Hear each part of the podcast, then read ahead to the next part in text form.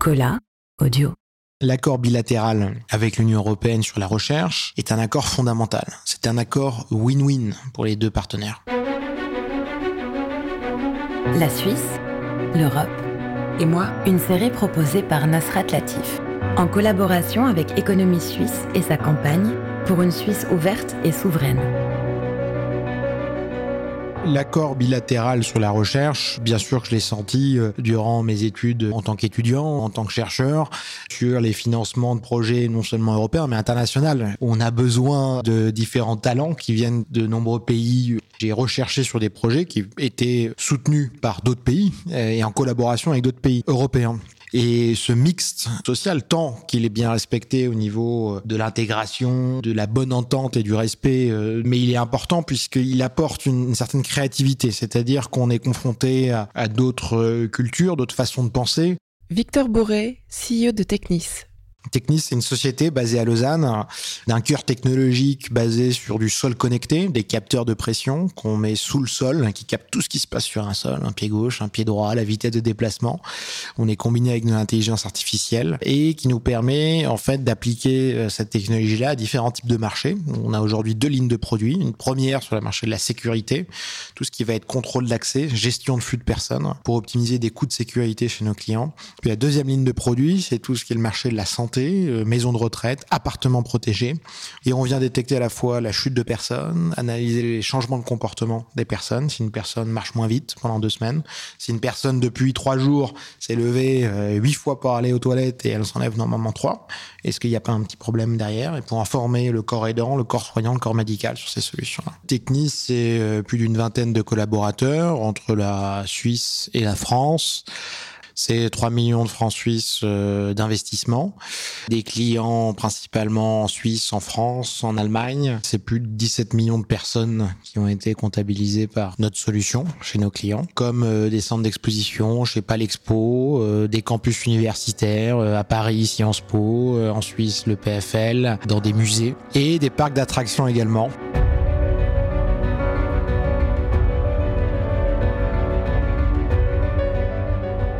Sans accords bilatéraux sur la recherche, la Suisse ne restera pas en tête de classement des pays les plus innovants. Et on l'a vu euh, en 2014, le stress qu'il y a eu le 9 février 2014, on a vu du jour au lendemain même les coupures budgétaires qui étaient prises dans nos laboratoires. Et là, on s'est dit, mais c'est catastrophique parce qu'il y avait plein de projets européens qui étaient soutenus. Et donc, quand on voit ça simplement à l'échelle d'un laboratoire et on se dit qu'économiquement, qu'est-ce que ça va créer, c'est compliqué. Et plein de jeunes sociétés ou de sociétés en Suisse qui ont des projets européens et profitent, disons, des accords bilatéraux. Et dans les deux sens, hein, les accords bilatéraux, ils sont dans les deux sens aussi. Ça, il faut jamais l'oublier. C'est que derrière, bah, toutes ces sociétés-là, tout leur business plan, toute leur stratégie, elle n'est pas simplement en Suisse.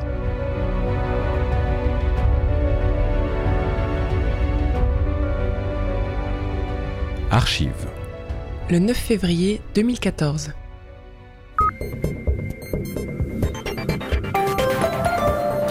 Bonsoir. L'initiative de l'UDC contre l'immigration de masse l'emporte de justesse ce dimanche avec 50,3% de oui. Mesdames, Messieurs, bonsoir. Toute l'Europe résonne du vote de la Suisse. Angela Merkel annonce des problèmes considérables. Laurent Fabius parle de revoir la relation avec la Suisse. Oui ou non, l'Europe peut-elle actionner la clause guillotine qui frapperait les autres accords? À une très courte majorité, les électeurs ont dit oui à une limitation de l'immigration. Leurs immigrés à eux, ce sont les Français, les Allemands ou les Italiens. Quel avenir pour la recherche scientifique suisse, vu le contexte politique incertain et passablement bloqué après le 9 février 2014 Dans les faits, le gel a lieu pour l'instant dans plusieurs domaines. Aujourd'hui, le programme de soutien au cinéma baptisé Média, après Erasmus et le programme sur la recherche fait rare, les représentants du monde scientifique suisse se sont exprimés ensemble à Berne. L'annonce de Bruxelles de s'attaquer à la recherche suisse fait peur. Georges Martin, ancien ambassadeur de Suisse. Une nouvelle catastrophe. C'était pas possible. C'était une manière, au fond, en, quelque sorte, de se couper une main. C'était certainement contraire à nos intérêts. C'est des solutions qu'on a négociées, qu'on a obtenues, euh, juste pour nous.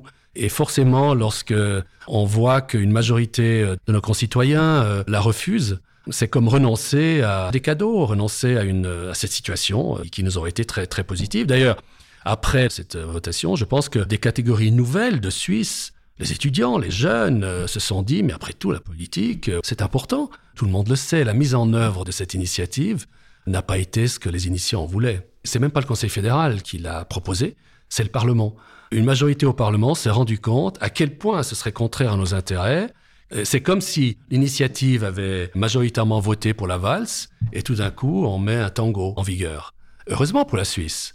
Mais curieusement, ceux qui étaient à l'origine de l'initiative auraient pu immédiatement euh, en proposer une autre. Ben, ils l'ont pas fait. Ils auraient pu s'opposer à, la proposition qui a été adoptée par le Parlement. Ben, ils l'ont pas fait.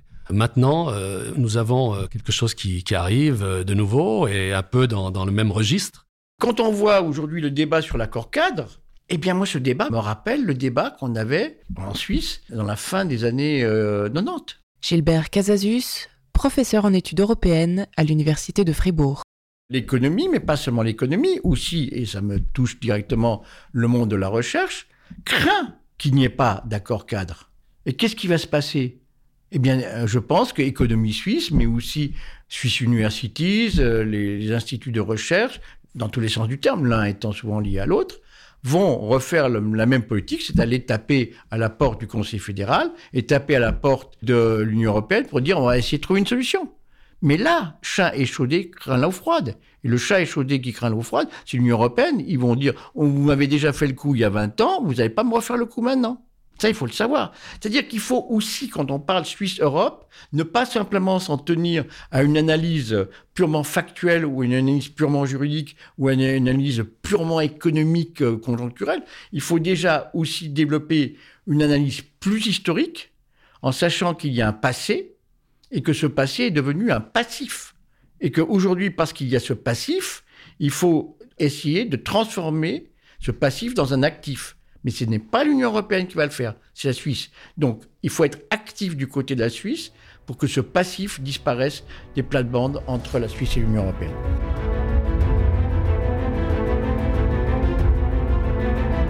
Victor Bourré. On a obtenu un projet européen qui s'appelle ActiveAge.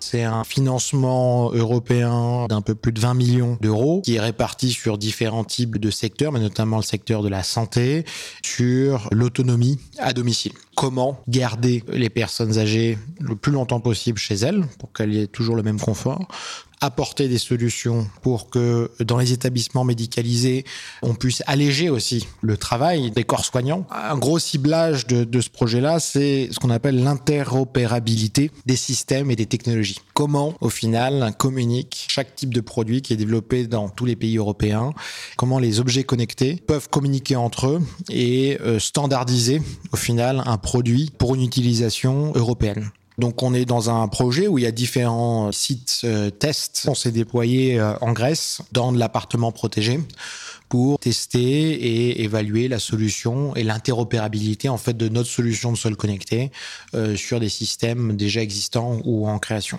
Ce type de projet européen, il, représente à la fois une validation du produit. La deuxième chose, c'est qu'elle permet bah, de valider à l'échelle européenne pour le futur de la commercialisation européenne qu'on vise et qu'on cible, et de s'inclure dans une logique euh, long terme. La qualité des projets européens, c'est qu'ils s'inscrivent généralement euh, dans des périodes de 3, 5 ans, voire 8 ans parfois, après de longues négociations, euh, mais ce qui nous permet d'avoir une solution qui puisse être déployé aujourd'hui, tant en Suisse qu'en Grèce, qu'en Allemagne, euh, qu'en Pologne, qu'en France, qu'en Espagne, qu'au Portugal. Et ça, c'est une véritable force de ces projets européens euh, qui permettent à la fois de faire connaître notre solution à, différentes échelles et euh, aussi de s'inclure dans différents types de modalités. Quand vous développez une technologie en Suisse, la Suisse a son niveau de vie. Il suffit de dépasser la frontière, vous allez en France, les problématiques sont pas tout à fait les mêmes. des opérateurs, par exemple, dans les maisons de retraite, dans les appartements protégés, pas tout à fait la même problématique. C'est pas la même problématique en Allemagne, c'est pas la même problématique en Espagne, c'est pas la même problématique notamment en, Grèce. Et le projet européen nous permet en fait très rapidement de connaître les besoins aussi de chaque pays qui sont sur une même base, mais comment on va universaliser au final une solution.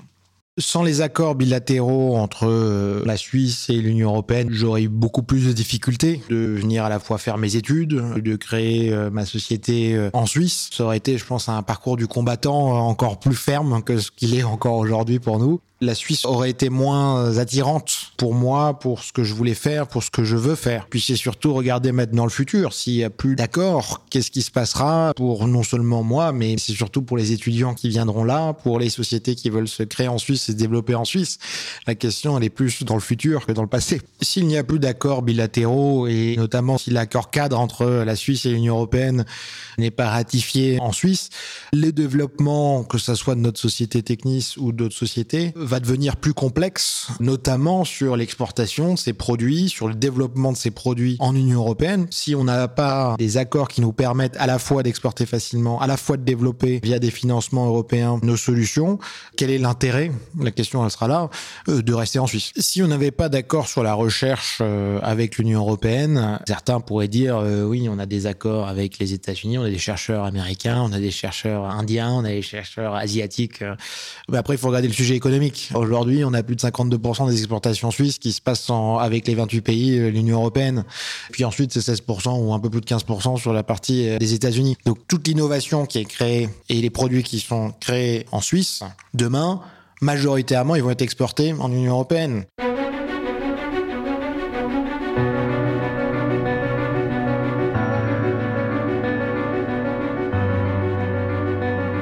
La Suisse, l'Europe et moi une émission Cola, produite par Nasrat Latif, mixée par Jérôme Gana, en collaboration avec Économie Suisse et sa campagne pour une Suisse ouverte et souveraine.